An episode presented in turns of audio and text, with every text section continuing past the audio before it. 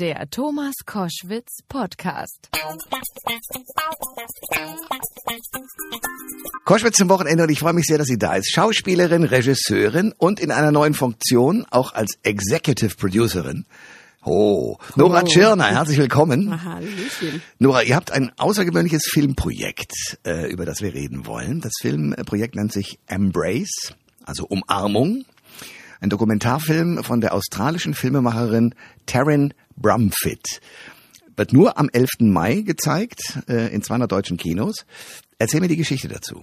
Ähm, also ich habe das äh, äh, gefunden tatsächlich übers Internet, über Facebook kam ich ähm, auf das Projekt, weil es eine Crowdfunding-Kampagne gab, also wo Geld gesammelt wurde, um diesen Dokumentarfilm ähm, zustande zu kriegen von ähm, Taryn, die dreifache Mutter ist und eine ganz, ganz heftige Geschichte hat, dass sie mit ihrem Körper wahnsinnig unzufrieden war, gerade nach diesen Schwangerschaften und sich eigentlich operieren lassen wollte. Und das war auch schon alles gesetzt, bis sie irgendwann irgendwie ihre kleinste Tochter beim Spielen beobachtete ähm, und merkte, Mist, wenn sie sich jetzt operieren lässt, dann wird ihre Tochter, was ist das für eine Botschaft, ne, an ihr Kind, was so Körperliebe betrifft und so. Und dann hat sie sich da sozusagen anders rausbewegt und hat angefangen, sich mit diesem Thema zu beschäftigen.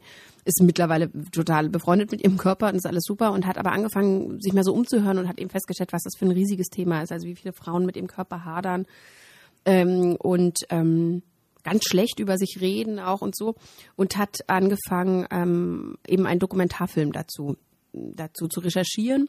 Und so kamen wir in Kontakt. Ich bin da dann eingestiegen als Unterstützer, weil ich es ganz toll finde und mich das auch schon sehr lange beschäftigte in meinem Umfeld und so. Ähm, und so kamen wir dann zueinander und haben angefangen zu skypen, ganz viel geredet und irgendwann bin ich dann richtig als Executive Producer auch noch mit eingestiegen, um den Film auch nach Europa thematisch zu holen und Ja. so. Und jetzt sind wir, bin ich Teil des Teams quasi. Das Geile an dem Film ist, oder an der, an dem Auslöser, normalerweise siehst du ja immer so Filme, gerade in der Werbung oder auch Bilder, vorher, nachher, vorher dicke Frau, anschließend dünne Frau, Bikini passt wieder. Hier ist es genau umgekehrt. Du siehst eine relativ schlanke Frau, äh, Bild 1, Bild 2, ähm, da ist sie recht mollig. So, normalerweise würde man sagen, hm, das geht ja hier gar nicht als Frau und so weiter. Das hat, das war der Auslöser im Grunde genommen auch für eine, eine riesige Wahrnehmung im Netz.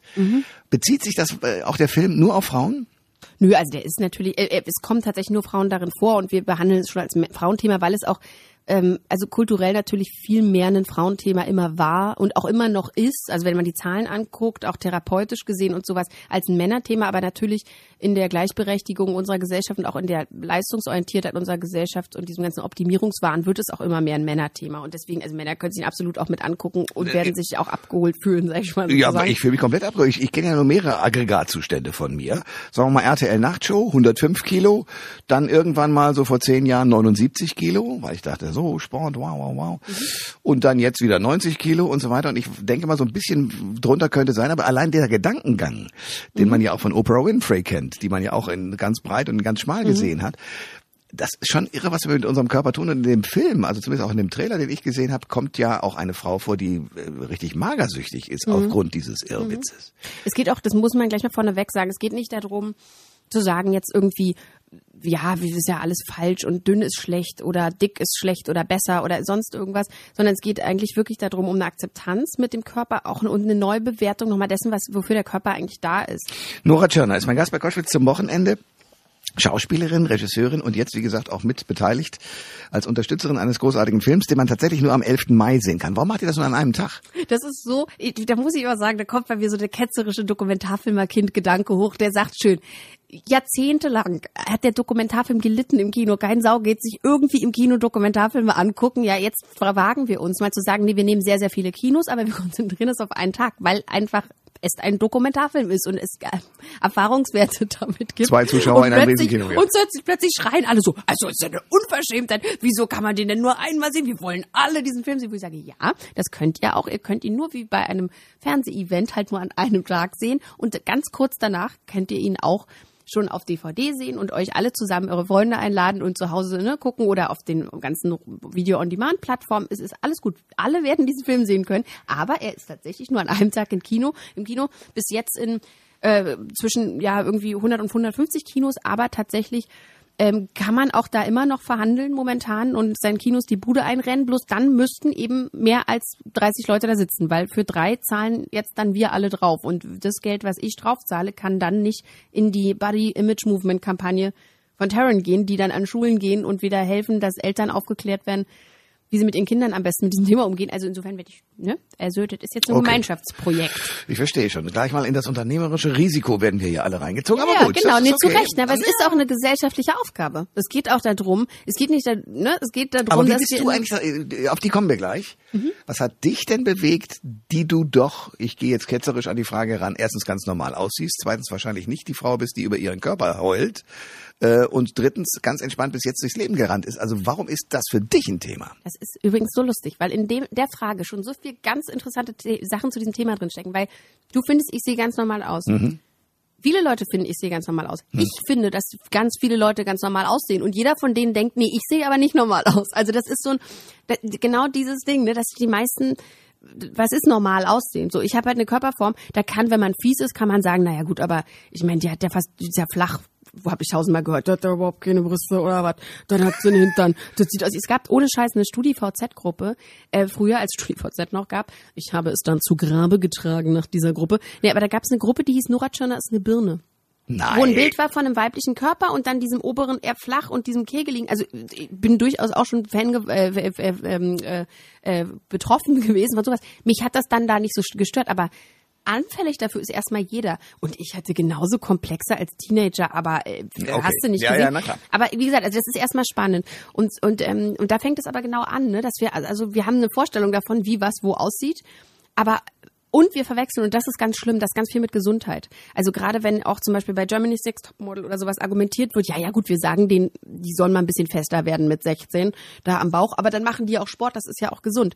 Das ist natürlich schwachsinnig, weil das einfach einseitig ist. Weil wenn ich einer 16-Jährigen gleichzeitig einimpfe, dass sie nicht gut ist, wie sie ist und sie das ihr Leben lang mitträgt, dann kann die von mir aus ab da fünfmal die Woche Cardio-Training machen. Deswegen ist sie deswegen kein gesunder Mensch, wenn sie gleichzeitig was hat, was ihr die Seele zerfrisst.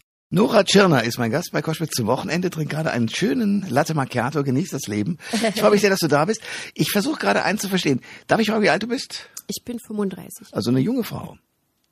Das ist ja auch immer Ansichtssache, ne? Also Aber ich fühlst finde, du dich ich jung? fühle, nee, ich fühle mich wie 35 und ich finde es geil. Ja, eben. Weißt du, ich fühle mich nicht jung oder alt. Ich fühle mich, ich habe das Gefühl, ich habe genau jedes Jahr mega voll gelebt, so wie es hätte leben können und fühle mich, ich fühle mich synchron mit meinem Alter. Und Das, das, fühlt sich ich sehr hören. gut an, ja. Weil du ja äh, bekannte Schauspielerin, hast in vielen Filmen mitgemacht. Wie kam das eigentlich dazu? Wie bist du in dieses Business geraten? Absolut eigentlich durch Zufall. Also Ich bin äh, so mit 13 in der ähm, Kantine oder mit 12 so in der Schulkantine als wahrscheinlich die verhaltensauffällige rausgesucht worden. So entstehen ja so Kinderauftritte im Fernsehen und denkt, oh, die ist das ist ja ein bisschen, ja, ja, ja, ja, das möchte man sozial nicht um sich haben, aber fürs Film ist ich, sehr gut. Äh, und da habe ich so in einer Kinderserie mitgespielt. Dann war das ewig kein Thema mehr. Ich war aber immer noch in so einer Agentur, aber da passierte dann jahrelang nichts. Ich hatte es auch ehrlich gesagt vergessen, auch als Berufswunsch, war jetzt nichts, was ich werden wollte. Und dann bin ich aber doch irgendwie wieder noch mal mit ums Abi rum in sowas reingerutscht. Dann war das lange so ein bisschen so eine Vernunftsehe, weil es einfach gut lief. Das war natürlich cool für Geld verdienen. Ich habe mich am Set wahnsinnig wohlgefühlt, hatte immer Lust mit den Leuten zu quatschen. Äh, Sobald es an Spielen ging, habe ich mich immer ein bisschen genötigt gefühlt. Also ich hatte jetzt nie dieses, oh, ich muss spielen. Und du musst berühmt werden. Das Na, berühmt werden, nee, auch glaube ich auch nicht so dolle. Zum Glück, da war ich mal ein bisschen skeptisch mit mir. Wir kommen aber zum Glück aus so einer Familie, wo da auch, glaube ich, sehr argwöhnisch drauf geguckt wird, ob man jetzt Wieso? gleich ein- Was machen die? naja, mein Papa ist Dokumentarfilmer und meine Mama ist Journalistin und ich glaube, die war denen war schon wichtig, dass ich jetzt jetzt nicht aufs falsche Pferd setze, so, ne? Und Ja. vollkommen. Aber du bist ja schon dann, abhebe. äh, sagen wir mal, ein Näherungsbereich zur Branche.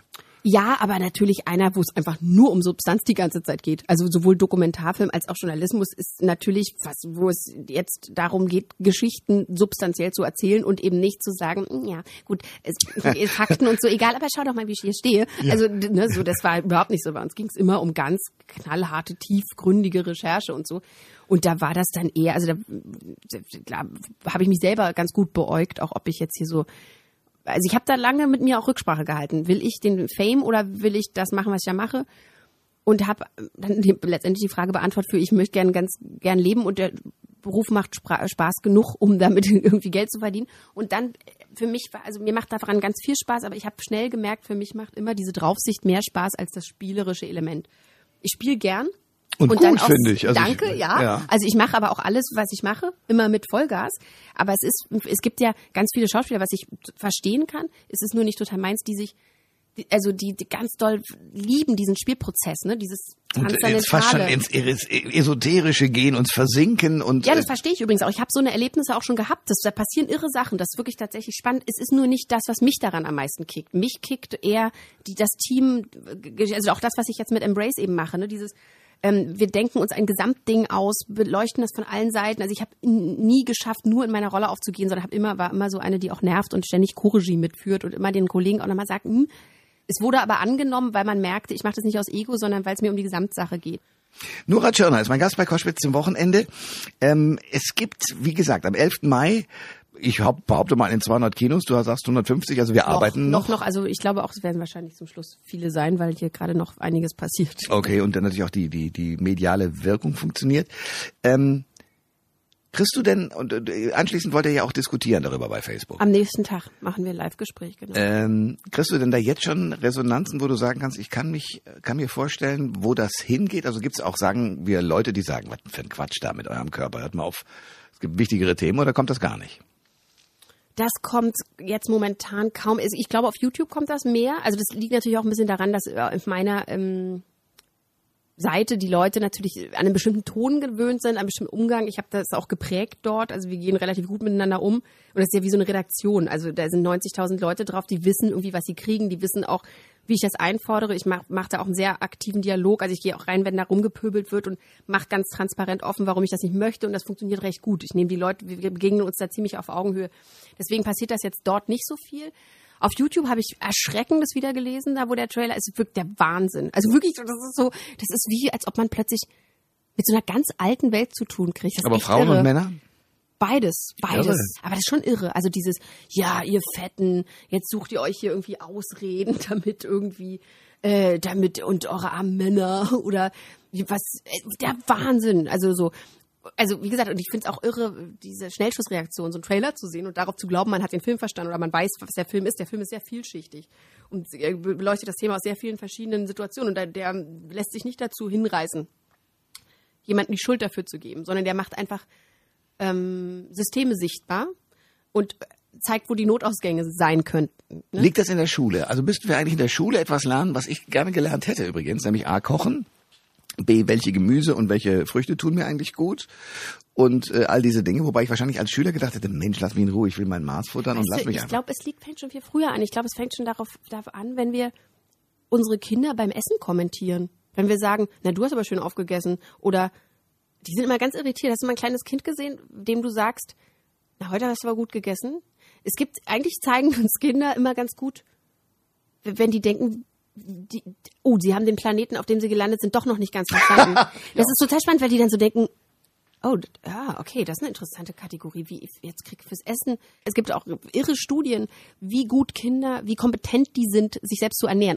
Die Kinder haben sich komplett unterschiedlich ernährt und hatten die komplett gleichen guten Werte. Kinder mit Rachitis, die Lebertran gegessen haben, freiwillig mit sieben Monaten dahin gegriffen haben. Kinder mit Rachitis die nicht zum Lebertran äh, gegriffen haben, es trotzdem wegbekommen haben. Wir haben so eine irre Kompetenz von Körpergefühl, wenn wir auf die Welt kommen. Ein Kind, dem man das lässt, ist, wird, glaube ich, gut durchnavigieren. Nora Tschirner am 11. Mai sind hoffentlich 200 Kinos ausgefüllt mit diesem einmal stattfindenden Ereignis, das Filmprojekt Embrace, Dokumentarfilm. Danke für den Besuch. Ich danke dir. Und drücke die Daumen, dass es also viele Zuschauerinnen und Zuschauer erwischt. Und ich hoffe, du kommst einfach bald wieder. Ja, ich, also ich von mir aus sehr gerne. Alle Informationen zur Sendung gibt es online auf thomas-koschwitz.de.